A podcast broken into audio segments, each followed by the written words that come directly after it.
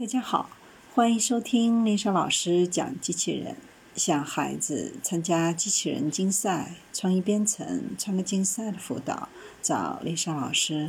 欢迎添加微信号幺五三五三五九二零六八，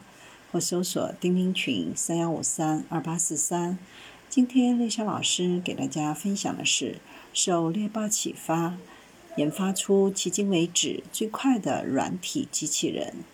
北卡罗来纳州立大学机械和航空航天工程的研发人员受猎豹生物力学的启发，开发了一种新型的软机器人。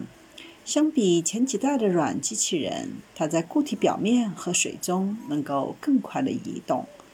新的软式机器人还能够抓取精致的物体，甚至有足够的力量举起重物。猎豹是陆地上速度最快的动物，它的速度和力量来自于脊椎的弯曲。受猎豹的启发，创造了这种软体机器人，有一个弹簧驱动的双稳定脊柱。这意味着机器人有两种稳定状态，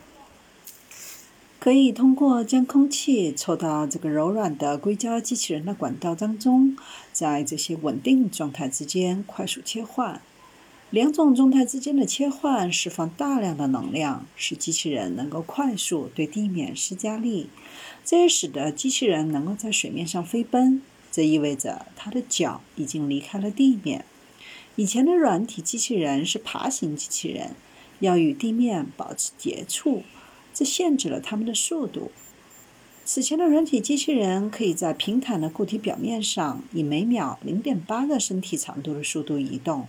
而这种新型的软体机器人能在约三赫兹的低驱动频率下，达到每秒二点七个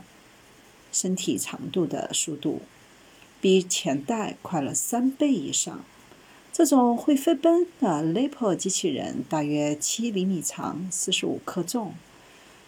它能在陡峭的斜坡上奔跑，这对于对地面施加较小作用力的软体机器人来说是一个很大的挑战，甚至根本不可能完成。Lipo 设计可以提高软体机器人的游泳速度，它能够以每秒0.78个身体长度的速度游泳，而之前游泳最快的软体机器人的速度是每秒0.7个身体长度。这种软体机器人还可以协同工作，比如用钳子抓取物体，通过调整机器人施加的力，能够举起像鸡蛋一样精致的物体，以及重达十公斤或更多的物体。这项工作目前还在初试状态，未来希望通过修改和设计，可以使机器人变得更快更强。